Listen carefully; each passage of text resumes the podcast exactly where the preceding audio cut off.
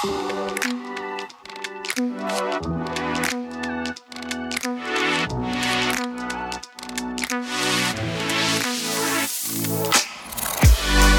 Entre la partie société de service et la partie startup, je me suis dit j'ai plus envie de faire de technique.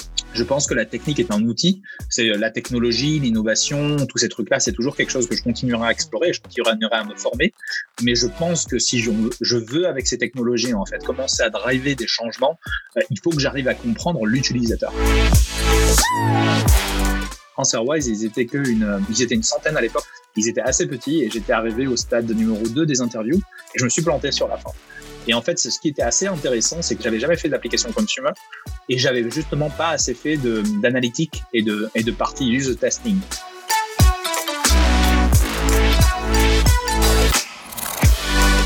Hello à tous et bienvenue sur Product Squad, le podcast et la communauté des product managers.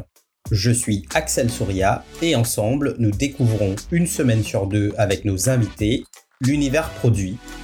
On découvre à travers leur parcours et témoignages les clés pour mieux comprendre le métier de PM, ce qui fait un bon PM et la réussite d'un produit. Aujourd'hui, j'accueille Mehdi Degris, cofondateur de Save Your Wardrobe, une start-up anglaise dans la fashion tech. Dans cet épisode, Mehdi nous parle de son parcours de l'univers du dev vers l'entrepreneuriat en passant par le product management. Salut Mehdi, merci de, te joindre à moi aujourd'hui pour discuter un peu de, ton parcours et de tes expériences euh, de product management. Comment ça va? Écoute, ça va super. Merci Axel. Ça fait plusieurs semaines que je suis bloqué à Londres dans notre maison. Mais écoute, c'est le moment aussi de, de bouquiner et de lire plein de choses sur, sur le monde du produit. Donc, euh, je me rattrape, j'ai plus d'excuses. Ok, super. Est-ce que tu peux euh, nous expliquer un peu euh, quel est ton parcours jusqu'ici? Qu'est-ce qui t'a emmené de, Tunis vers Londres? Et puis, euh, dis-nous un peu ce que, ce que tu, tu as pu faire lors de ton parcours professionnel. Euh, oui, bien sûr. Mais en fait, pour, je pense que j'y avais pensé il y a récemment à discuter un peu de, de comment est-ce que j'avais commencé en produit. Et en fait, un, truc que j'ai réalisé il y a pas très longtemps, il fallait que je revienne même avant mes études et, et commencer à parler de mon adolescence. il faut comprendre qu'en fait, j'ai toujours été passionné par l'informatique. Euh, je savais très tôt, je pense, vous savez, dès, que, dès au collège ou au lycée, quand les professeurs vous demandent en début d'année d'écrire sur un papier qu'est-ce que vous voulez faire, je pense que je me rappelle pas avoir écrit autre chose qu'ingénieur informaticien. Donc j'ai commencé, euh, voilà, très à savoir que c'était quelque chose qui me passionnait. Je voulais comprendre comment les ordinateurs fonctionnent de l'intérieur, mais c'était juste la partie qui m'intéressait. Euh, très intéressé par comment la technologie pouvait aider les gens de manière générale. Et, euh, et après, ce qui était super intéressant, c'est qu'en fait, euh, les étés, comme tout le monde un peu, je, je gagnais un peu d'argent pour bosser. Et moi, mon père était commerçant. Il gérait des stations-service. Et l'été, je travaillais avec lui. Et euh, mon côté un peu geek et ingénieur avait très rapidement, en tout cas, même si je l'étais pas encore, avait quand même très rapidement euh, voulu optimiser en fait le process parce qu'il me demandait de faire des tâches très manuelles à l'époque, euh, comme par exemple faire la caisse qui était fait encore avec un papier et un stylo. Et, et moi, je voulais tout de suite automatiser. Donc, je me rappelle dès l'époque, j'avais commencé à implémenter une petite fiche, un petit fichier Excel pour l'aider. Et je voyais que directement, ça avait un impact sur lui. Ce qui est assez rigolo, c'est que quelques années plus tard, euh, en fait, quand j'ai commencé mes études, donc j'ai fait mes études à Toulouse, j'ai fait l'université Paul Savatier à Toulouse, donc un parcours très scientifique et très ingénieur, donc avec euh, deux années de maths et après une spécialisation en informatique et à la fin un master en architecture des systèmes d'information. Donc parcours très technique et très ingénieur, même si ma dernière année était aussi en, double compétence avec l'université des sciences sociales de Toulouse, ce qui m'a permis quand même d'avoir un peu les, compétences management des systèmes d'information, comptabilité, euh, comment la, la, gestion en fait d'équipes informatiques ou d'équipes en fait produits informatiques parce qu'on parlait même pas de product management à l'époque euh, dans des entreprises. Donc ça c'était grâce à l'université des sciences sociales, donc euh, un peu formation, mini formation école de commerce sur la dernière année du master, ce qui m'a quand même ouvert les yeux sur pas mal de choses. Mais j'ai commencé ma carrière à Toulouse en société de service SS2I assez classique. Je travaillais pour Sopra où j'ai commencé en tant que développeur Java J2E à travailler sur beaucoup de produits. Et là, en fait, euh, même si j'étais euh, très bon en tout ce qui était développement et que ça me plaisait, j'apprenais beaucoup. Très rapidement, en fait, je commençais à remettre en cause beaucoup de choses. Donc, par exemple, quand on nous donnait des bugs à corriger sur un produit qui était développé pour Orange à l'époque, on nous donnait des specs pour Orange. Je me rappelle que j'étais un des seuls qui disait, mais par exemple, pour ce bug-là, pourquoi on n'est pas en train d'envoyer à chaque fois des versions, on nous renvoie et à chaque fois c'est pas le bon bug. Pourquoi est-ce qu'on n'appelle pas le, le client, l'utilisateur, en fait?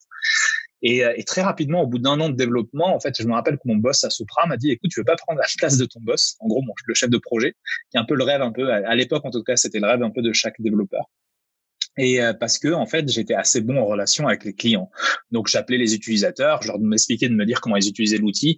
Et j'arrivais en fait à corriger des bugs euh, qui étaient très historiques sur le projet. Non pas parce que j'étais très très bon techniquement mais parce que je savais très très bien faire parler les gens en fait et leur demander d'expliquer qu'est-ce qu'ils voyaient sur l'ordinateur et j'étais très empathique donc j'ai très vite compris que la partie utilisateur était importante mais j'avais encore ma soif technique qui était très très très poussée et je voulais encore comprendre comment l'informatique marchait parce que je me disais je pense pas que je puisse aider ces personnes-là si derrière j'ai pas vraiment tout compris donc j'ai euh, j'ai eu très peur quand j'ai décliné cette offre de mon boss qui m'a donné une offre de gestion de, de chef de projet.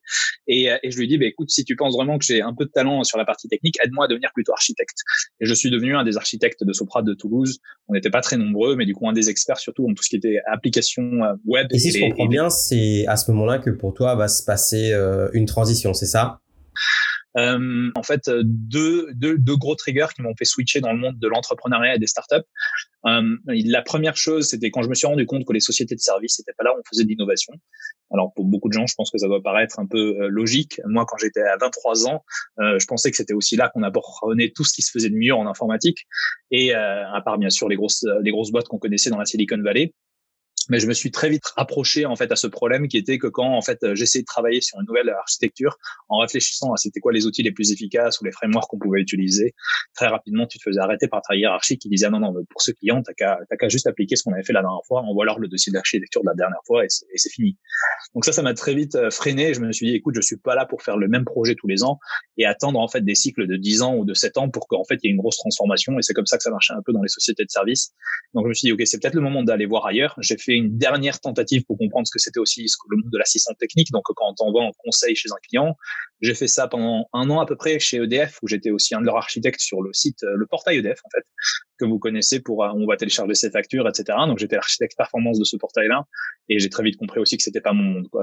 Mais j'ai quand même beaucoup appris, mais sorti de là, après, tu vois, presque dix ans quand même, euh, entre la partie société de service et la partie startup et moi, de technique, je me suis dit, j'ai plus envie de faire de technique. Je pense que la technique est un outil. C'est euh, la technologie, l'innovation, tous ces trucs-là, c'est toujours quelque chose que je continuerai à explorer, je continuerai à me former. Mais je pense que si je, veux, avec ces technologies, en fait, commencer à driver des changements, euh, il faut que j'arrive à comprendre l'utilisateur. Et, quand j'ai commencé un peu ma, ma, ma, ma, quête un peu de tout ça, c'est comme ça que je suis passé en, termes de produits. Et donc, je suis parti un peu avec ce truc-là et je me suis dit, mais comment est-ce que je peux apprendre à faire des meilleurs produits Et c'est qu'à ce moment-là que j'ai commencé à comprendre que c'était quoi le terme product manager. Parce que quand j'ai commencé ces recherches un peu, euh, organiser une roadmap en fonction de certains critères. Et certains de ces critères étaient en fait, euh, euh, les, feedbacks des utilisateurs c'est comme ça que j'ai commencé à comprendre en fait le, principe de squad, etc. Et quand tu commences à créer en fait comprendre ce principe de squad, tu te rends compte au fait que dans cette squad il y a, un fameux rôle de product manager que décrit en fait Spotify. Et tu commences à te dire mais c'est quoi ce product manager? Et en fait j'ai commencé à diguer sur ce rôle de product manager et c'était un terme qui commençait à devenir quand même assez trendy à l'époque. Mais c'était surtout les gros et les, et les jeunes startups un peu innovantes qui l'utilisaient. Et je me suis dit ok ça, ça a l'air super intéressant. Donc j'ai commencé à essayer de à apply au début sur des rôles un peu plus techniques. Je me suis très vite rendu compte que ça m'intéressait plus. Et après, quand j'ai commencé à avoir des, des, trucs de product manager, je me rappelle un des rôles, euh, c'était une petite startup à l'époque qui commençait un peu et que j'utilisais moi pour faire des virements en France, euh, que vous connaissez tous maintenant, qui s'appelle TransferWise. Ils étaient une centaine à l'époque, je sais plus combien ils sont maintenant. Ils étaient assez petits et j'étais arrivé au stade numéro 2 des interviews et je me suis planté sur la fin. Et en fait, ce qui était assez intéressant, c'est quand je me suis planté, c'était je me suis rendu compte que euh, ils ont beaucoup aimé mon profil, mais c'est que j'étais, j'avais jamais fait d'application consumer et j'avais justement pas assez fait de d'analytique et de et de partie user testing. Et c'est à ce moment-là que je me suis rendu compte qu'en fait euh, cette partie-là, c'était dur de l'apprendre et qu'en fait tu avais quand même besoin d'expérience terrain pour le comprendre. Et euh, je pense que ça a été l'interview qui m'a le plus appris et qui m'a changé ma carrière parce que ça m'a encore plus motivé de, de travailler là-dessus. Euh, à la fin, en fait, j'ai été chassé par euh, par Barclays et ils recrutaient justement des product managers un peu plus techniques. Euh, il faut comprendre que Londres à l'époque, c'était le début de tout ce qui était PSD2. Donc l'open banking allait arriver, avait été déjà voté comme une loi européenne on avait quelques années devant nous et Barclays et ses grosses banques en fait euh, commençaient à un peu stresser ou du moins à se dire on devrait s'outiller un peu plus d'un point de vue digital. Et ils voulaient en fait justement je faisais partie en fait du premier batch de recrutement de product manager à Barclays avec vraiment ce terme. Donc euh, sur ma fiche de paye il y avait marqué product manager.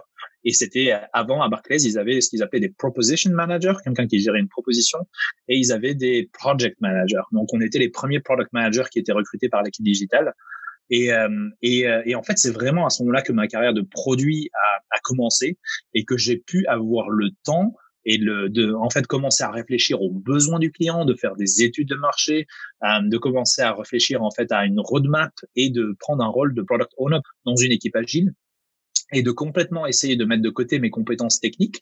Euh, je pouvais en fait utiliser mes compétences techniques pour comprendre les challenges, pour pouvoir comprendre en fait ce que les équipes techniques me, me remontaient et pouvoir en discuter avec eux. Mais c'était pas moi qui prenais les choix techniques, c'était plus moi.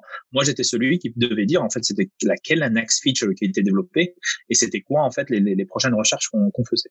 Et c'est vraiment là en fait à Barclays que j'ai que j'ai commencé, même si comme tu as vu en fait dans toute ma carrière euh, depuis très très tôt, je pense que j'étais beaucoup plus intéressé créer des produits que la partie technique qui était derrière. Quand tu arrives à la Barclays, tu dis euh, avant il y avait des proposition managers, il y avait des project managers, et là toi tu es recruté en tant que, que product manager. Est-ce que tu peux m'expliquer quelle est la différence entre euh, ces différents postes en fait? Ouais, c'est une bonne question et je pense que c'était même une question que je me, me suis peut-être pas assez posée avant de passer les interviews avec eux parce qu'ils t'en parlent pas vraiment de cette partie-là. Et en fait, tu te rendais compte très rapidement qu'on était un peu tous très redondants quand même. Hein. Euh, ce qui arrivait très rapidement, c'est que justement, euh, euh, bon, les project managers, c'était un peu plus clair.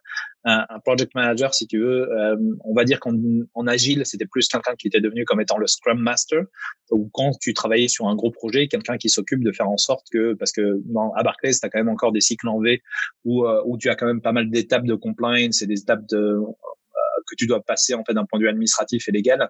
Euh, donc si tu veux, les project managers à Barclays sont ceux qui en fait passent par par ces étapes et, et make sure que le projet en fait suit des étapes et de travaille sur les estimations et d'un point de vue Scrum euh, fait en sorte que le pro projet en fait d'un point de vue Scrum est, agile continue à être drivé.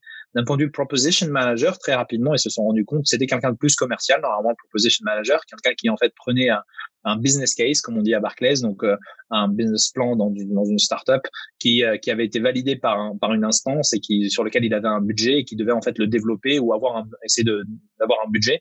Et pendant les premières années à Barclays, si tu veux, le product manager était celui qui qui prenait le produit quand il devait être lancé, quoi. Mais toute la phase de recherche, etc., etc., était fait par le proposition manager. Alors très rapidement, vu que nous on était des product managers, on a très vite challengé ça on se dit mais attends mais ça peut pas marcher comme ça en fait. On se retrouvait sinon en fait à être deux chefs de produit en fait hein, sur le sur le produit. Et, et ça marchait pas. Donc euh, au bout d'un an même pas hein, je pense au bout de neuf mois il y a eu un gros changement qui est arrivé sur l'équipe digitale et tous ces proposition managers ont disparu et on est tous devenus des product managers avec comme objectif de en fait d'avoir la responsabilité totale d'un produit de la genèse de l'idée aux recherches à la récupération d'un budget qui peut être équivalent un peu de lever des fonds en interne à, à, à créer la roadmap et, à après euh, s'occuper des requirements et les user feedback et la, fameuse feedback loop quand on développait le produit. Donc, euh, pour répondre à ta question, c'est ça, cette transformation qui s'est passée à, à Barclays pour vraiment passer d'une gestion de projet à vraiment une gestion de produit. Et culturellement, euh, j'imagine que c'était pas forcément ce qu'il y avait de plus simple comme transition aussi, parce que bon, euh, tu, tu nous racontes que tu étais dans des dans des structures un peu plus petites avant d'arriver à, à, la Barclays, et ouais. et t'arrives dans une des plus grandes banques euh, au Royaume-Uni, une des plus grandes banques euh, euh, dans le monde en fait, où tu as 90 000 employés. comment se passe cette transition là Ouais, en fait, c'est assez marrant. Il y a, y, a, y a des hauts et des bas, et si tu veux, il y a des, vraiment des points positifs et des négatifs. Pour prendre les points positifs, c'est tu arrivé quand même dans une boîte qui avait, euh, je vais pas dire quasi des fonds illimités, mais il y a, y a tu l'as vu toi-même, il y a toujours ce challenge quand même de lever des fonds pour ton projet. Donc, tu peux te retrouver dans des situations où ton produit, du coup, euh, mais tu peux te retrouver dans des situations où ton produit est à l'arrêt parce que tu n'as pas de fonds cette année-là, mais ton job n'est pas n'est pas remis en cause, donc tu peux continuer à faire des recherches. Mais tu as quand même un peu un budget quasi illimité sur la repartie recherche. Donc, tu vois, tu peux passer ton temps de manière complètement illimitée à, à faire des recherches, euh, à utiliser en fait les ressources qu'on a en interne, que ce soit UI, UX, euh, mais également les différents labos qu'on a pour faire du user testing, pour qu'on continue à travailler sur la prochaine, ta prochaine proposition qui devient en fait ton prochain produit. Donc ça, c'était quand même super positif.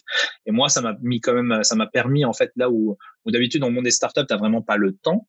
Euh, la plupart du temps, tu es tout le temps en train de, de, de driver aussi un produit qui est live et donc t'as pas le temps euh, d'avoir le temps en fait de réfléchir à c'était quoi le, la next, next big thing si tu veux et, et ça c'était super intéressant. Après, le, les négatifs, c'est qu'effectivement dans une grosse société comme Barclays, on avait euh, c'est lent c'est lent. Et donc, même quand tu fais du user feedback et que tu as, des dossiers qui sont en béton, il y a tellement d'étapes, en fait, et tellement de stakeholders, donc tellement de parties prenantes euh, avec qui tu dois intervenir, que tu dois convaincre, que tu dois euh, faire limite un peu du lobbying, en fait, hein, c'est le terme, euh, que, que, en fait, un produit techniquement que tu es capable de, en dehors de Barclays, en tout cas dans une plus petite société, plus agile, sortir en peut-être six mois, ça va te mettre quasi deux ans euh, à Barclays à cause de tout, euh, tout, tout ça autour. Par contre, moi, de manière générale, dans, toute société, chaque frustration comme ça, je pense qu'au bout d'un moment, effectivement, c'est ce qui va te faire partir. Et tu sais très bien que tu ne pourras pas, sauf s'il y a une transformation radicale, tu ne pourras pas rester. C'est aussi ce qui m'a, au bout d'un moment, je sentais que ça allait me faire partir, c'est ce qui m'a fait changer. Mais par contre, tu apprends tellement également parce que ce genre de challenge te montre également ce qui ne marche pas dans une équipe produit, euh, ce qui aujourd'hui te met en fait des bâtons dans les roues dans une équipe produit, et aussi en fait ce qui, euh, ce qui, euh, ce que tu, les choses moi que j'en retire beaucoup et que j'ai beaucoup appris, c'est justement la, gestion des parties prenantes, la gestion des stakeholders, le, lobbying, qui est par contre est très très très exacerbé dans les grosses sociétés, mais qui est quelque chose que tu as aussi besoin en fait dans les startups et dans les petites sociétés. Si tu te rappelles quand je te disais que je devais faire un peu de euh, de la de l'avant-vente et du client et que et que tu dois être capable de convaincre en fait un product manager il y a certains livres et certains, certains bouquins qui vont dire que c'est un peu le CEO du produit. Il y en a d'autres qui sont pas d'accord avec cette proposition. Moi, je suis en moitié, à moitié d'accord quand même parce que tu, quand tu parles de ton produit, tu es quand même celui qui doit le pitcher. Euh, donc, si tu es dans une startup un peu plus grosse qui a vraiment une équipe produit et qui doit pitcher au CEO, aux cofondateurs, aux investisseurs, etc., tu dois vraiment quand même avoir cette notion de lobbying de, de, de un peu commercial euh, et aussi un peu quand même euh, euh négociation, si tu veux, pour arriver à expliquer pourquoi est-ce que tu fais ce choix sur cette roadmap. Quoi parce qu'il y a quand même beaucoup d'analytiques, beaucoup de data, mais il y a aussi un, un parti un peu un peu gut feeling. Donc tu, tu, tu suis un peu ton instinct de product manager basé sur de la data, mais tu dois aussi convaincre pourquoi est-ce qu'à la fin tu prends cette décision, parce que les gens t'attendent attendent que tu prennes une décision. Donc euh, voilà, à résumer, si tu veux, à Barclays, moi c'est ça qui m'a qui m'a le plus excité quoi. Après les, pour rajouter peut-être un point négatif qui est assez intéressant également, c'est c'est la partie clarifier l'ownership, donc avoir, tu vois, un, clairement un responsable en fait du produit, donc un, un, chef de produit, un product manager qui à qui qui peut prendre cette décision et quelque chose qui était très mal fait des fois à Barclays. Donc tu te retrouvais avec des équipes business qui avaient aussi des, des responsables du PNL, donc il y avait euh, des responsables du budget, qui du coup, euh, donc le product manager pouvait prendre des décisions, mais c'était pas vraiment lui qui pouvait la ratifier à la fin. Et il avait quand même sa hiérarchie qui pouvait prendre des décisions à côté. Et tu avais aussi des équipes de gouvernance qui pouvaient en fait changer complètement ça. Donc à la fin, en fait, si tu veux, l'ownership, donc l'appartenance ou la responsabilité était pas unique. Et ce qui fait que ça, ça en fait, ça, je pense que ça limitait beaucoup de gens aussi dans leur capacité d'innovation, parce qu'ils se disaient de toute façon, c'est pas moi qui va choisir. Donc à la fin, je vais pas, je vais pas me casser la tête à, prendre 10 000 ans à réfléchir à toutes les opportunités c'est quelqu'un d'autre qui va prendre la décision pour moi. C'est super intéressant ce que tu dis sur l'organisation et c'est vrai que dans les entreprises comme ça qui adoptent euh, ce qu'on appelle souvent une organisation matricielle, de par la taille et puis euh, de par la culture organisationnelle, Effectivement, on ne sait pas trop euh, qui est responsable, qui fait la prise de décision, qui gère le budget en fait. Il y a une prise de décision qui est fragmentée. Et c'est ce que j'ai eu l'occasion de voir aussi. Et ça peut être un élément qui ralentit l'innovation et qui ralentit le développement du, du produit lui-même. Clairement. Ouais, clairement. Et, euh, et quand j'ai commencé à devenir un peu plus directeur euh, d'une équipe produit à Barclays, donc euh, je faisais pas moi-même du produit, mais je gérais des product managers, j'ai vraiment essayé à chaque product manager d'être en fait de lui donner cette responsabilité pour essayer de casser cette hiérarchie. Je me rappelle encore, ça, il faut c'est, je vais pas dire c'est brave, mais c'est, c'est assez compliqué à faire hein, parce que tu, tu dois en fait accepter. Moi, j'avais mes boss qui de temps en temps me disaient mais pourquoi on fait pas cette feature sur tel produit? Et je disais mais je vais demander au product manager. Et, et tu vois d'avoir la, si tu veux, la, la, le courage de répondre ça à ton boss quand tu es dans des grosses sociétés comme ça où tu sais qu'en fait à ce moment-là quand il te pose cette question c'est une fausse question, c'est plus une, c'est plus une, une demande mais de lui dire mais je suis désolé c'est pas ta, ta c'est pas c'est pas toi qui fais ce choix là ni moi c'est mon responsable produit je vais peut-être discuter avec lui, il va devoir argumenter avec moi pourquoi il a fait ce choix-là, mais à la fin, c'est lui qui fait ce choix-là. Tu vois, c'est s'il a, il a décidé que la next feature c'était celle-là et pas celle-là, c'est lui qui connaît mieux le produit parce que c'est lui qui est en train de regarder tous les, les verbatim, donc tous les customer feedback, c'est lui qui est en train de regarder les autres compétiteurs dans le marché, etc. Et donc, je veux que ça soit lui qui prenne la décision. Il doit être capable d'argumenter, de me l'expliquer, mais c'est lui qui l'apprend. Ça permet de le responsabiliser, mais c'est dans les deux sens, quoi. Il est responsable, donc il doit euh, il doit pouvoir argumenter et me l'expliquer, mais à moi aussi de pouvoir lui dire, écoute, si tu fais, prends cette décision et qu'à la fin je te l'ai validé, je suis derrière toi. Et je serai le premier à maintenant pitcher pour toi et le, et le premier à argumenter en ton sens. Là, tu viens de me parler aussi également de, de Save Your Wardrobe, donc qui est, euh, qui est la nouvelle, euh, ta nouvelle euh, aventure entrepreneuriale avec, avec ta, ton épouse. Est-ce que tu, tu, nous dis tu, tu, nous en dis un peu plus? Quel est, quel est votre projet? Où est-ce que vous en êtes? Et puis, quel est, comment vous répartissez les rôles? Oui, bien sûr. Donc en fait, à Save Wardrobe, je suis le cofondateur et CTO et ma femme est du coup la cofondatrice et CEO. On a très vite décidé en fait de se répartir ces rôles-là quand elle avait eu l'idée. Ça fait déjà un peu plus de trois ans. Euh, D'une part parce qu'en fait sur le produit, donc Save Wardrobe, c'est une plateforme numérique de numérisation en fait de, de garde-robe qui permet à des consommateurs de, en utilisant des, des technos comme le computer vision, donc la, vision artificielle un peu, et, des scannages donc de, leurs emails, d'avoir une version numérique de leur garde-robe euh, un peu de manière euh, rapide et sans beaucoup d'efforts.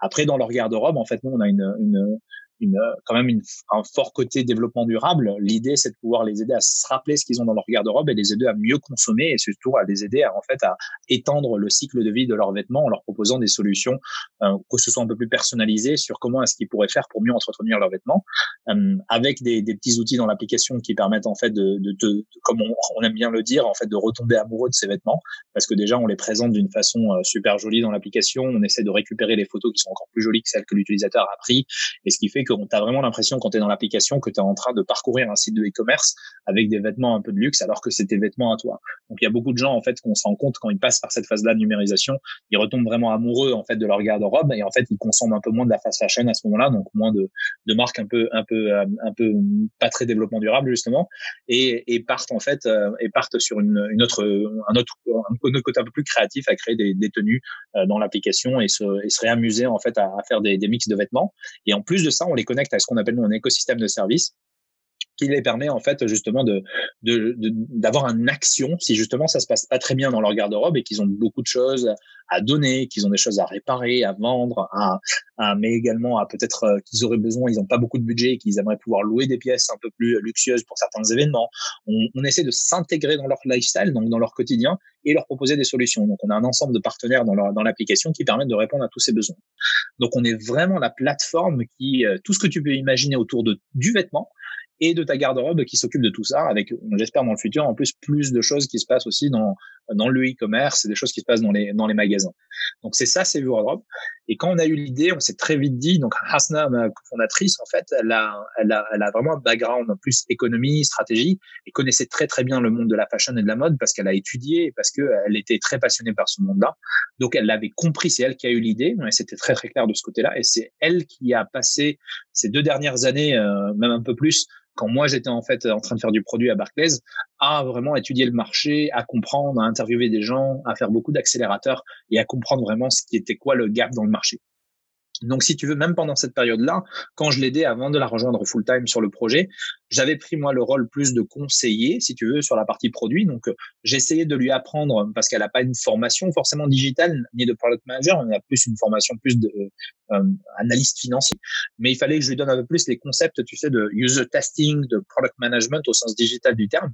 Mais c'était assez simple, donc je pouvais juste lui partager en fait différentes techniques que elle a suivies, comme le business model canvas, euh, comme le fameux faire des mock-ups et faire du user testing sur des prototypes. Tous ces trucs-là, en fait, il suffisait que je lui montre une fois et après elle était lancée, elle pouvait faire cette partie-là. Et moi, j'étais plus la personne qui était derrière en train de valider en fait d'un point de vue solution technique dans le cadre du projet Save Wardrobe, qu'est-ce qui pourrait être là pour justement améliorer l'expérience utilisateur, quel techno on pourrait être utilisé. Donc quand on a décidé en fait de lever des fonds l'année dernière et qu'on a réussi à lever en fait sur euh, notre premier pre-seed round et qu'on a décidé de, de partir à temps plein cette fois-ci dans l'aventure, même si elle était déjà à la temps plein. Moi, je l'ai rejoint du concept mais surtout de recruter des gens pour travailler avec nous. On, a, on s'est très vite posé, on s'est dit, écoute, on, même si je, mes cinq dernières années, moi, j'étais pas CTO, euh, j'étais plus euh, product manager à Barclays. Euh, là, sur ce produit-là et sur cette startup-là, euh, très clairement, c'est toi la responsable produit, c'est toi la product lead, c'est toi la CPO qui joue la rôle de la CPO, parce que quand on commence et qu'on est deux cofondateurs, euh, sur le papier, euh, tu as besoin de, de, autant de CX qu'il y a de, de départements dans des entreprises. Hein. donc, tu as besoin de quelqu'un qui s'occupe du marketing, quelqu'un qui s'occupe du produit, tu as quelqu'un de la tech, de l'informatique interne, de la recherche et développement. Et malheureusement, on n'est que deux à la tête, donc tous ces rôles doivent être répartis. Et très rapidement, on en a dit, la casquette de CPO, c'est toi qui vas la prendre, donc de Chief Product Officer. Et moi, je vais prendre les casquettes plutôt de recherche, innovation, de de la partie technique. Et, euh, et, et, très clairement, dès le début aussi, je lui dis, je vais t'aider à mettre en place des outils d'analytique en tant que CTO, être sûr qu'on a toutes les bonnes remontées de technique, être sûr que le produit est stable et que je m'occupe de prioriser la roadmap. Mais ça sera toi qui aura le dernier mot.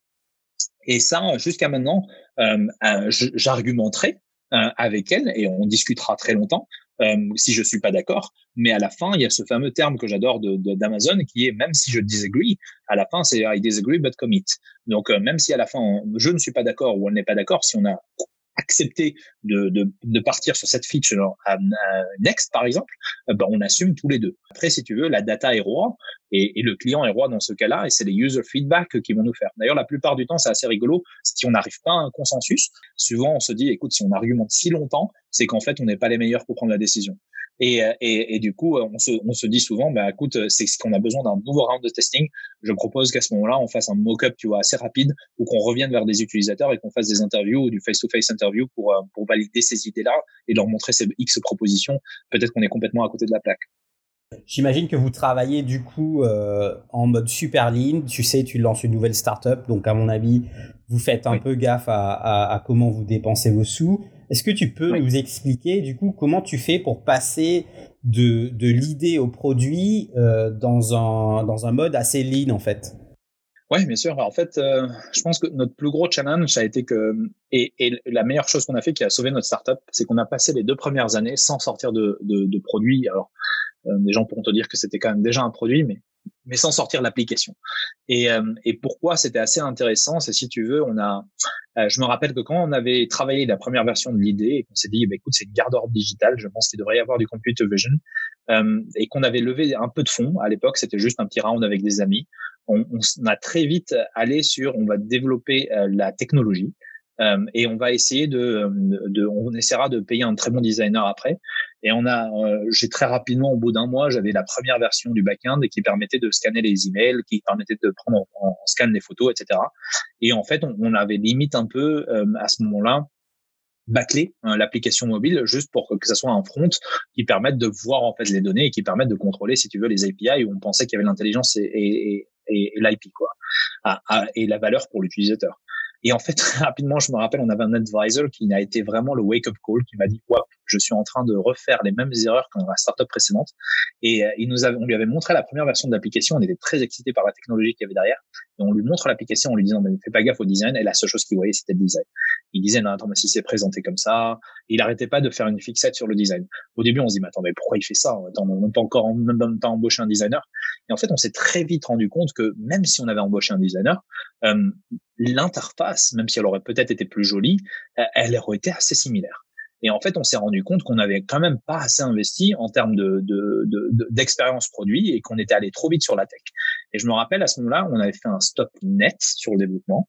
Euh, j'avais arrêté le, le, le, développement côté backend, je l'avais mis complètement de côté, même si tu vois, on avait réussi à sortir quelque chose en deux mois. Et on s'est dit, écoute, on va pas sortir cette application. Et, c'était une décision assez compliquée parce que je pense qu'il y avait beaucoup de gens qui nous attendaient au tournant. Et je me rappelle qu'à ce moment-là, on communiquait euh, beaucoup sur le cas comme quoi l'application allait sortir dans les six mois qui allaient arriver. Et effectivement, en deux mois, elle était prête. En tout cas, une première version qui était effectivement, dont on n'était sûrement pas fier, mais, mais c'est ça le plus important. Il y avait quelque chose qu'on pouvait donner à tester et on pouvait y tirer dessus. Et on est reparti complètement à zéro et à se dire, écoute, on n'a pas du tout besoin de prendre n'importe quelle ligne de code là. On va essayer de faire plutôt de prendre un designer, même si on en trouve un pas cher, et de continuer à tirer sur les, les, les écrans et de faire que du prototyping. Et je me rappelle que les quelques les quelques pounds qui nous restaient euh, sur ce round-là, c'est un tout petit round, on a payé un, un designer à Paris euh, avec qui on a beaucoup discuté et qui nous a sorti une première des premières maquettes de l'application mobile, ce qui en fait représentait toutes les solutions techniques qu'on avait en tête derrière et, les X features qu'on avait. Et c'est là qu'on a commencé à itérer.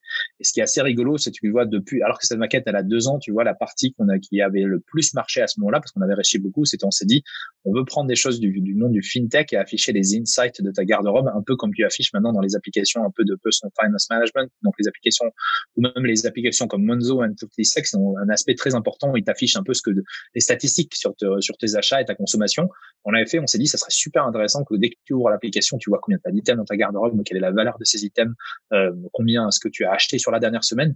Et euh, il avait créé un truc euh, assez basique à l'époque, mais qui était assez colorful quand on avait commencé à montrer les maquettes et on a commencé à faire un tour, si tu veux, limite un tour du monde, sans exagérer. On a pitché, je pense, à Dubaï, à Abu Dhabi, à Amsterdam, à Copenhague, à Paris, à Tunis. On est allé un peu partout avec cette maquette.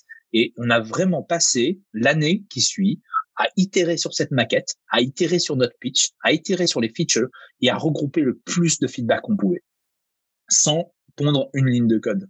Et je pense que ça a sauvé notre startup parce que si je peux, je pense que je, je pourrais même pas te dire combien, mais t'imagines pas à quel point il y avait d'applications qui s'étaient lancées dans le monde du digital garde-robe, là justement de la garde-robe digitale, et qui sur les six derniers mois sont tous venus taper à notre porte pour nous demander si on voulait, on les, voulait les racheter parce qu'ils sont tous en train de fermer. Et, et pourquoi? Parce que euh, ils ont tous, par contre, euh, euh, ils sont tous partis tête baissée à développer le produit en un mois. Ils ont tous, par contre, eu une application sur le store qui est très frustrant. Tu sais, quand toi, tu veux aussi avoir ton application sur le store, mais il n'y en a aucun qui a réussi à en faire un business.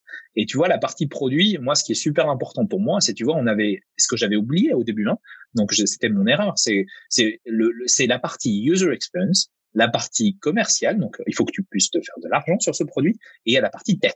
On avait fait la partie tech, on avait commencé à réfléchir à la partie commerciale, comment on pouvait faire en fait le business model, vu en plus avec le background d'Asna, etc. Donc on avait commencé à réfléchir à des manières de d'en faire un business sustainable euh, long terme euh, pour nos investisseurs et pour nous, pour que ça puisse continuer à tenir. Et on n'avait pas fait la partie user experience assez.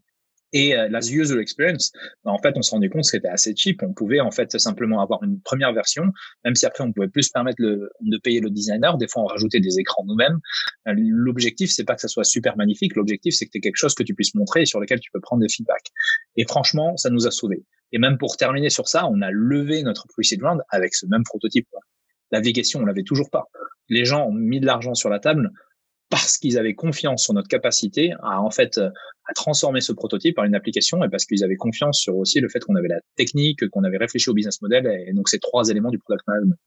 C'est souvent euh, quelque chose que moi j'ai aussi vécu, c'est-à-dire euh, surtout en tant que product manager, des fois je trouve qu'on est un peu, euh, on veut vite passer à la solution. Surtout comme des gens comme comme toi et moi qui avons travaillé un petit moment dans, dans la technologie on a, euh, on a cette envie de, de passer directement de l'idée à la solution.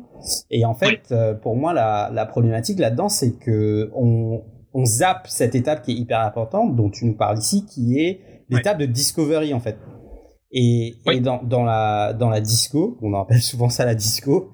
Donc dans la, dans la disco, on va, on va retrouver euh, en fait tous les, tous les besoins, tous les, tous les points de friction, euh, tous les challenges, les, ce qu'on appelle les struggles, hein, tous les struggles au niveau, euh, au niveau émotionnel, en fait, qui, qui vont nous permettre, nous, en tant que product manager, de dire, euh, ben, maintenant que j'ai une meilleure compréhension des challenges, des besoins, des struggles, et puis de, de, de tous les challenges émotionnels, je vais pouvoir mettre en place ou, commencer à réfléchir à des solutions qui sont complètes en fait, des solutions qui vont pouvoir adresser mmh. ces challenges euh, émotionnels là. Et en fait, tu as touché sur un truc tout à l'heure qui pour moi me parle vraiment. Tu parles et tu nous dis euh, les utilisateurs retombent, euh, retombent amoureux de leurs vêtements. Et ça, pour moi, c'est quelque chose d'assez clé. Je sais pas si tu connais euh, quelqu'un qui s'appelle Alan Clément. En fait, c'est ce gars-là. Il, explique, euh, il explique une, deuxième école de la théorie Jobs to be done, où en fait, quand tu crées un produit, ce que ce que tu es vraiment en train de faire ou ce que tu devrais vraiment essayer de faire, c'est résoudre le challenge émotionnel de quelqu'un. Et en fait, quand tu regardes tous les produits un peu successful autour de nous, euh, c'est le challenge, il est vraiment d'ordre émotionnel. Tu regardes Spotify, t'écoutes de la musique, tu te sens bien, c'est un challenge émotionnel. Tu regardes euh, toutes les applications euh, bancaires sur la finance, bah, l'argent, dans sa nature, c'est un truc vachement émotionnel. C'est un truc qui peut te faire basculer ta vie euh, dans un sens ou dans l'autre tu regardes euh, Uber, euh, je dois me déplacer parce qu'il faut que j'aille à un rendez-vous, il y a des enjeux personnels ou professionnels, c'est un enjeu émotionnel. Euh, WhatsApp, Messenger, toutes les applis de communication, je dois avoir euh, les personnes, mon entourage, les gens que j'aime, c'est un enjeu émotionnel. Et en fait, ce que tu décris là, c'est pour moi, c'est une idée assez forte. Donc retomber amoureux de ses vêtements, c'est assez, c'est, c'est, c'est un enjeu euh, émotionnel assez fort. Et ce, que moi j'ai pu euh, observer en tout cas, c'est que dans toutes les problématiques où tu as quelque chose, où tu as, où un enjeu émotionnel assez fort, le product management, il peut, il peut vraiment t'apporter beaucoup de solutions et, et une expérience utilisateur assez riche. Et ah. à mon avis, c'est un truc que vous êtes en train de vivre euh, là avec l'aventure Save Your Wardrobe.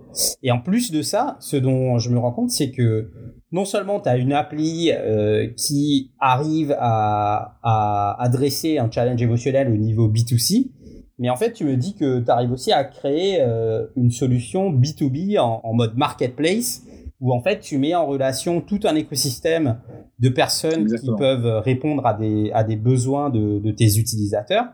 Et, en fait, du coup, ta, ta plateforme, elle est, elle est B2B, elle est B2C, et, et, du coup, elle, elle profite de, euh, de la convergence, je vais dire, ou, la confluence de, de ces deux groupes de besoins, en fait. Ce qui est pour moi quelque chose de très fort. Oui, oui, et ça a été vraiment le challenge, si tu veux, un peu aussi l'illumination quand Asna a eu cette idée-là, tu vois, des, des écosystèmes de services. Pourquoi C'est ce qui a confirmé tout ça aussi, c'est qu'on a eu euh, et, les émotions. J'adore ton approche là-dessus. Effectivement, tu vois, si je réfléchis aux trois dernières années, à chaque fois c'est ça qui revenait. Donc que ce soit, tu sais, le premier pitch qu'on faisait quand on présentait le problème, on disait um, you have nothing to uh, to um, tu sais le problème you have nothing to wear in your wardrobe um, and people have you know um, only wear 80% of their wardrobe. Le fait qu'en fait les gens quand ils se réveillent le matin, ça crée de l'anxiété même euh, de devoir choisir ce qu'ils allaient mettre, que ce soit au quotidien, ou en fait de, de se dire qu'ils avaient rien à se mettre et qu'ils devaient aller acheter des choses, ou de se dire qu'ils avaient un événement important et qu'ils devaient décider quoi mettre. Et, euh, et en fait, on avait eu euh, Asna surtout, elle avait commencé à voir ce problème quand elle avait travaillé dans, dans des magasins de luxe, et elle s'était dit il y avait vraiment quelque chose, et l'idée était partie vraiment de cette anxiété. Et quand on a voulu le confirmer, justement, une des conférences qu'on avait faites, on a eu la chance, alors assez rigolo, à Copenhagen, on s'est retrouvé à rencontrer des gens qui vivent au UK. C'était deux professeurs en fait de l'université de Glasgow qui travaillait sur la partie euh, consumerism, Adam Smith Business School. Et on a signé un partenariat avec eux. Et si tu veux, sur cette année, l'année dernière, justement pendant cette fameuse année de discovery, euh, on a en fait, euh, ils ont pris certains de nos bêta-testeurs qui testaient le prototype ou qu'on interviewait, etc. Ils ont fait vraiment des in-depth interviews, ce qu'ils ont appelé des wardrobe interviews, où en fait, ils vraiment, ils passaient deux heures et quelques avec eux à comprendre toutes leurs habitudes et leurs et leurs euh, et leurs besoins. Alors, ce papier est complètement public. Si vous cherchez Save Your Wardrobe University of Glasgow, ça va être le premier résultat dans, dans la partie Google. Il a été publié et vous verrez que les mots clés, parce que c'est juste le résumé, les highlights du rapport, Maintenant, il y a en fait deux étudiants en PhD qui sont en train de travailler dessus, pour tout te dire, euh, qui en fait les, les highlights, c'était qu'en fait ça crée encore une fois les mots-clés qui revenaient à chaque fois de ces interviews, c'était anxiety, stress. Et, euh, et en fait, et ou alors, euh, même quand d'un coup, c'était pas stressful et que les gens, en fait, euh, consommaient, allaient acheter pour répondre à ce besoin, même après ça, ils se sentaient un peu limite dégoûtés, tu sais, une histoire de dégoût, se sentir les, limite, euh, euh, attends, je, je, trouve plus le mot en français, mais, mais tu vois, les, limites coupables. d'avoir succombé au truc de l'achat ou de pas avoir pu résoudre le problème eux-mêmes. Et, en fait, si tu veux l'application, et c'est pour ça qu'on a dit que c'est le B2C et le B2B, en fait, retomber amoureux de tes vêtements te, te rendait un peu plus en fait, te dire que euh, le mot qu'on utilise et qui, qui aime beaucoup, de se dire qu'en fait, ta garde-robe, oui, t'en as beaucoup, oui, t'as entassé, ok, tu l'as fait, on va pouvoir t'aider peut-être à, mieux le faire, mais t'as des assets quand même, en fait, tu vois. Si on parle finance, t'as as dans ta, garde-robe, même si des fois c'est des produits pas de super bonne qualité, t'as quand même des choses. Et donc, euh, tout, euh, toute personne raisonnable devrait se faire inventorier un peu ce qu'il a pour après pouvoir agir. Donc, la première partie, c'était de digitaliser et d'aider les gens à retomber amoureux pour certains, ils vont pas. En fait, quand ils vont digitaliser leur garde-robe, ils vont se rendre compte qu'il y a plein de choses qu'ils mettent plus et qu'ils savent plus quoi faire. Et tu vois, le marketplace et la partie B2B, comme tu l'as décrit très bien, euh, sont là pour répondre à c'est quoi l'action du coup. Tu vois, maintenant que j'ai confirmé que j'étais anxieux, j'ai confirmé qu'en fait de télécharger ma garde-robe ou la digitaliser, ça me permettait en fait de m'aider en partie. Ce qui les aide encore plus, c'est dire ok, what's next quoi, what else quoi, what can I do now? Qu'est-ce que je fais de ce vêtement, qu'est-ce que je fais pour réparer ce vêtement, qu'est-ce que je fais quand j'ai un problème avec ce vêtement? Et aujourd'hui, à part Google, on n'a pas de réponse, tu vois et euh, ou à part sa maman ou euh, tu vois ou sa grande tante qui connaît euh, quelqu'un qui peut faire ça moi c'était mon plus gros problème quand je venais à Londres. Et vu que comme toi tu sais beaucoup on vadrouille on change de ville on change etc c'est à chaque fois que tu arrives dans un pays que tu as besoin justement de ces petits prestataires euh, tu es là en train de oh là là je vais tester celui qui est dans le quartier. En fait il y a rien à part peut-être les Google reviews pour me dire s'il va être bien ou pas. Bah, nous si tu veux on a un curator mais aussi on a une solution pour tous ces problèmes là tu nous parles de solutions aux problèmes de l'utilisateur, mais comment tu sais à ce moment-là que le produit fonctionne? Comment tu mesures si le produit répond aux besoins? C'est une super question. Et c'était, tu vois, quand on revenait à comment, quand j'ai switché du monde du produit, c'était ma plus grosse frustration, c'est que j'arrivais pas à répondre à cette question. Alors après, c'est quelques années maintenant en product management, au moins je, j'étais très clair sur le, fait qu'il fallait en fait commencer à, à écrire sur papier, c'était quoi nos key metrics, c'était quoi en fait les, les les key drivers euh, pour l'application qui allait driver de l'engagement, du téléchargement, mais aussi nos revenus. Mais tu vois, c'est quand même assez drop que j'ai commencé à apprendre de nouvelles techniques pour moi euh, d'un point de vue euh, métrique. Donc nous, on a appliqué la, technique de la North Star. Donc si tu veux, on a donc l'étoile du Nord, qui est en fait quelque chose qui est très bien décrit par des un, outil. donc Mixpanel a sa version. Mixpanel, c'est un outil de mobile analytics. il y a un concurrent, je ne me rappelle plus le nom maintenant, mais je, je te retrouverai le nom. Mais de Mixpanel qui a fait un papier sur la partie euh, Star. Et si tu veux, le principe, c'est de te dire dans sa société quelle est en fait la key métrique euh, unique? Dans la société, que ça marche pas pour tout le monde, mais qui est en fait celui qui va avoir le plus d'impact pour les utilisateurs, plus d'impact pour la société, etc., etc. Et donc en fait, il y a toute un, une méthodologie que tu utilises. Et tu vois, une fois qu'on a fait en fait, qu'en parallèle qu'on travaillait sur la partie user experience et qu'on a redesigné la, la plateforme après la levée de fonds, on a commencé à travailler sur ça, à se dire, OK, c'est quoi en fait la partie qui dans l'application? Est-ce que c'est uploader un nouvel item? Est-ce que c'est euh, avoir le premier engagement avec un service? Et on a commencé à écrire, en fait, c'était quoi nos Et à chaque fois que tu vois qu'on hésite en fait sur une nouvelle feature ou quelque chose sur lequel on devrait travailler ou sur une feature qu'on devait faire et qu'on euh, revient en fait sur ce papier-là, ce document, pour nous dire, écoute, ah non, non, on avait dit qu'à chaque fois c'était c'était ça notre key metric. Donc est-ce que euh, le choix entre A et B, est-ce que ça va driver plus ça ou pas? Et, c'est ça qui nous aide maintenant à, en fait à mesurer la réponse dans l'application. Et, et, ce qu'on a fait après, on utilise Mixpanel du coup, on, on, tu peux le coder du coup dans Mixpanel et tes différents KPI qui vont te permettre donc tes Key Performance Indicators qui sont en dessous de ta Nostar, qui permettent de driver euh, euh toutes tes différentes euh, en fait tes différents objectifs en dessous de, de cette Nostar euh, sont en fait traqués euh, dans dans, dans Mixpanel. Et c'est des choses tu vois qu'on qu'on regarde tous les toutes les semaines un peu plus dans le détail et qu'on regarde tous les jours surtout avant et chaque euh, et après chaque release pour voir l'impact de chacune de nos features. Et on fait beaucoup d'A/B testing que ce soit avec des, des, features ou avec du marketing. Donc par exemple euh, des choses super intéressantes qu'on peut faire c'est on peut faire des push notifications par exemple ou des ou des emails euh, de, de différents euh, pour ensuite vérifier en fait l'impact tu vois sur sur telle ou telle métrique dans l'application. Est-ce qu'on a eu plus ou moins d'engagement pour après très rapidement réagir et du coup implémenter cette solution ou l'autre solution?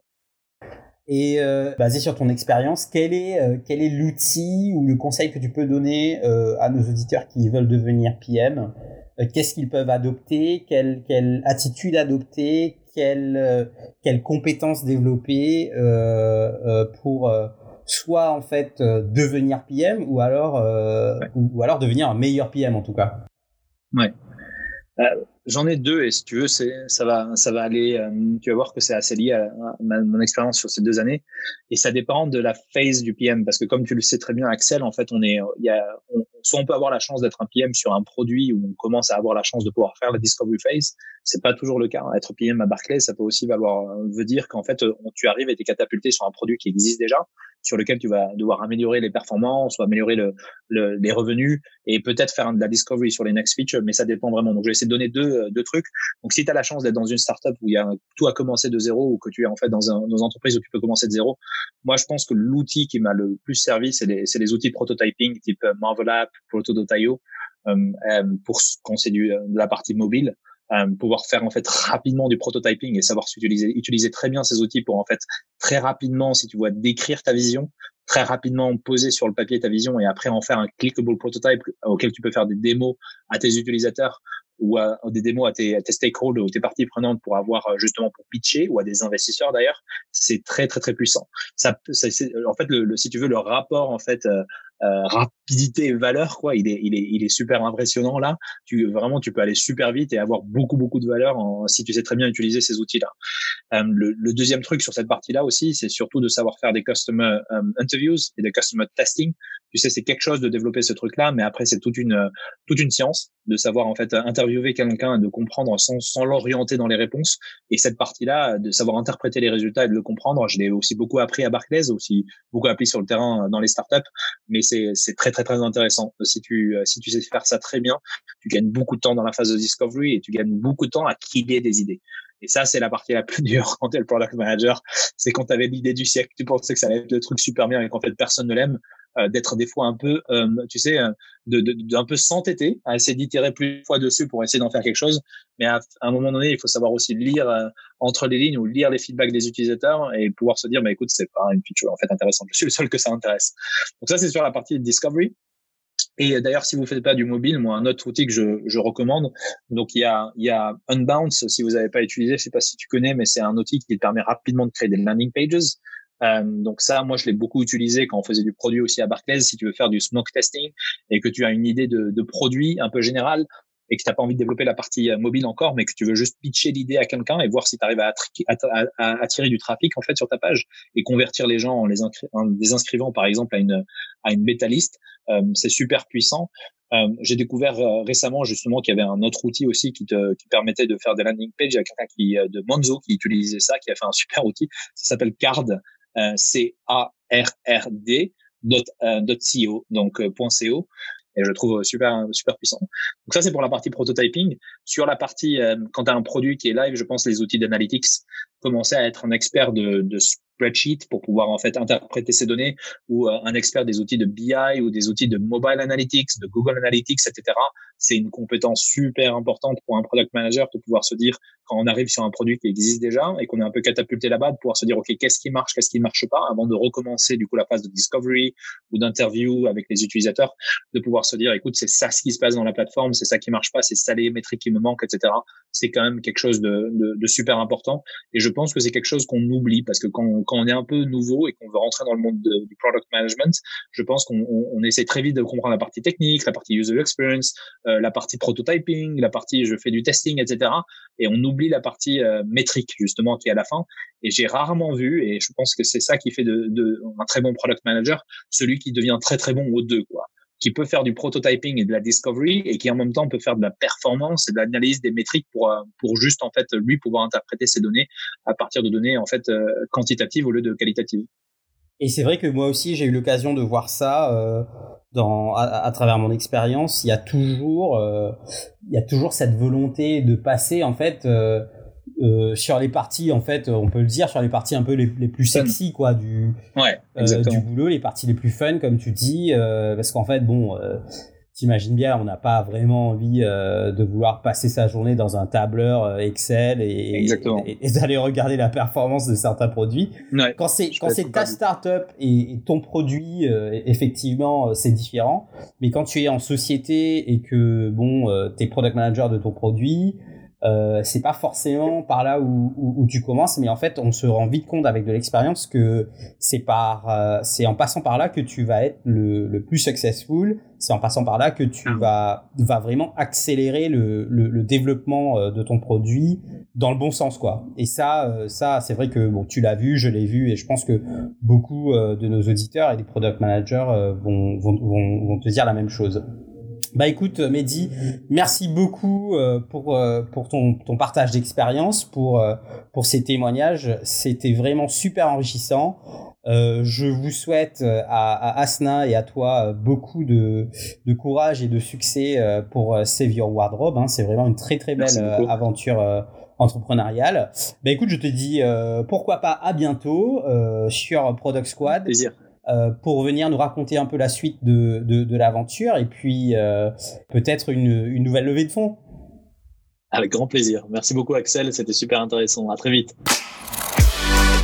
Merci d'avoir écouté cet épisode de Product Squad. Vous pouvez dès à présent retrouver les show notes de l'épisode ainsi que l'ensemble des apprentissages de nos invités sur le site productsquad.fr. Pour ne plus manquer les conseils de nos invités et en savoir plus sur les outils et méthodologies qu'ils ou elles recommandent en tant que product manager, n'hésitez pas à vous inscrire à la newsletter Product Squad. Je suis Axel Souria et je vous dis à très vite pour un nouvel épisode de Product Squad.